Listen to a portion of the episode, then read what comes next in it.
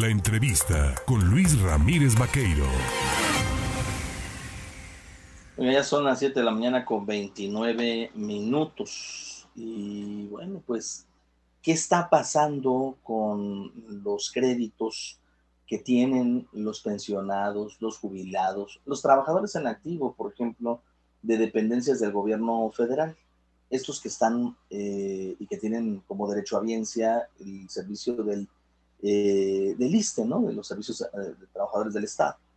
Bueno, mire, yo esta mañana le agradezco al que me tome la, la llamada eh, al presidente integrante del Movimiento Nacional de Afectados por los Créditos Fobiste, al maestro Cándido Cruz Vargas. Maestro, ¿cómo está? Muy buenos días, Luis. Bien, gracias a Dios, aquí a tus órdenes. Oiga, a ver, platiquemos un poquito, porque ya en semanas anteriores habíamos denunciado aquí una serie de problemáticas que señalaban los jubilados, los pensionados, incluso trabajadores en activo, de la Secretaría de Educación con respecto a estas eh, empresas que se dedican a otorgar créditos. Entiendo que el FOBISTE también tiene dentro de sus facultades el permitirle a los derechohabientes, a los jubilados también, a los pensionados, el acceso a créditos, pero ahora hay una serie de cobros excesivos que se transformaron como cuando, pues yo era chamaco y yo recuerdo que decían, tu deuda, el peso se va a pasar a UDIs, ahora se pasa a UMAS. ¿Qué es esto, maestro? Sí, efectivamente. Mira, eh, el crédito Fobiste es un crédito impagable de entrada. Eh, ¿Por qué? Porque está indexado al valor de la UMA. Y ustedes saben que el, la UMA depende de su valor de la inflación.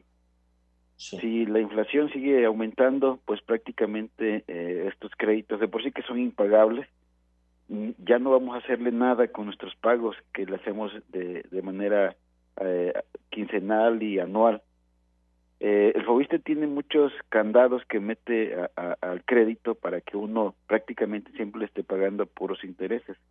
Por ejemplo, te dice que te va a dar una tasa, una tasa preferencial del 4 al 6% eh, y que va a ser una tasa, pues es una tasa atractiva, pero ya estando en el crédito, como está indexado a la UMA, eh, hay una segunda tasa de interés que es variable y con esa segunda tasa de interés vamos llegando al 14.5 eh, de intereses anuales. Y esa eh, segunda tasa de interés es la actualización, que, que se escucha muy bonito, pero en, en la práctica es una segunda tasa de interés que pega bastante. Este año, en el, primero de febrero, eh, la actualización de cualquier crédito fue de 35 mil pesos hasta los 80 mil pesos, dependiendo del valor del crédito. Y esa es por la segunda tasa de interés, nada más, más la, la del 4 o 6%, más que te cobran sobresaldos insolutos, intereses sobre intereses, te capitalizan los intereses a la deuda y, y, hay otro rubro que ellos han metido que es un adeudo vencido porque dicen que lo que uno paga del 30% de, del descuento que se hace vía nómina no alcanza a cubrir lo que es el 30% que Fobiste tiene para cobrarte, ¿no?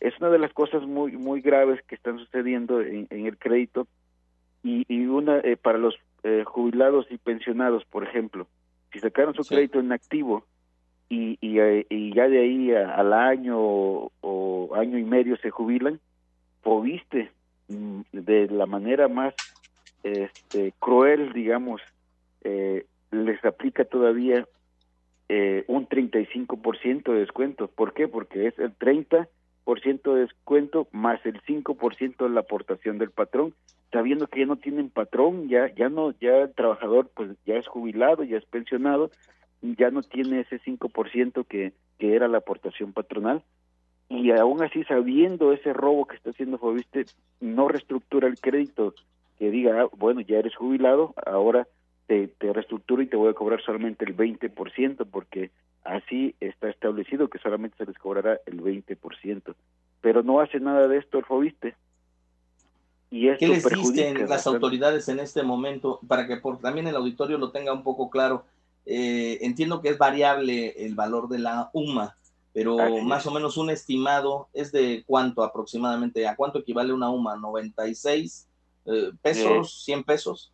Eh, sí, 96, cuando nos aplicaron la actualización, eh, eh, que fue en febrero, que estaba en 7.3%, 96 pesos, pero todo eso se hace el cálculo de manera anual eh, y, y, de manera anual son 35 45 mil 101 pesos que este que te carguen por la segunda tasa de interés nada más. O sea, a eso a eso este para los créditos digamos de, de 250 o de 300 mil pesos esa esa este actualización le aplican pero para aquellos de 800 mil de, de un millón y de arriba de un millón la actualización fue de de 80 mil en adelante 80 mil pesos simplemente por esa segunda tasa de interés del valor de la UMA. Ok, y las autoridades en este momento del FOBISTE han entrado en diálogo con ustedes, están abiertos a tratar de eh, llegar a un arreglo. ¿Qué, qué les dicen? Eh, hemos tenido ya muchas reuniones nosotros que en el movimiento llevamos este, eh, más de tres años exigiendo eh, solución al presidente de la República, al director general del LISTA, al vocal ejecutivo del FOBISTE, la Cámara de Diputados, Cámara de Senadores. En el FOBISTE sí nos atienden, pero eh, eh, nos han atendido y sabemos que, que ahí nunca vamos a resolver nada, porque para ellos su crédito es lo máximo, que su crédito se paga en, en 15 años, que, que no es de usura, que no cobran la segunda tasa de interés, que ellos dicen y, así publican su, su digamos su, su publicidad eh, ofertando engañando a, a, los derechohabientes que pueden sacar un crédito eh, fobiste diciendo estas falsedades. Y así nos quieren engañar este cuando vamos a, las reuniones pero hasta el momento nos han dado respuestas negativas y negativas y negativas. Por último, don Cándido Cruz Vargas, eh, eh, presidente del Movimiento Nacional de Afectados por los Créditos Fobiste, ¿qué acciones tomarán como organización eh, para poder intentar llamar la atención y resolver finalmente y llevar a buen puerto esta situación? Sí, lo que hemos visto que la, la única acción posible para resolver esta, esta, este robo que nos está haciendo el Fobiste a más de un millón de acreditados es eh, la vía jurídica. Ya tramitamos cinco amparos, de estos cinco amparos, tres tenemos suspensiones eh, otorgadas por, por el juez eh, y, y esta suspensión se ordena eliminar la actualización y por lo tanto cuando se ordena eliminar la actualización eh, ya, ya queda eh, fijo el crédito, ya tasa fija, se reestructura pesos y ya no va a aumentar para los siguientes años aunque aunque la inflación siga siga creciendo.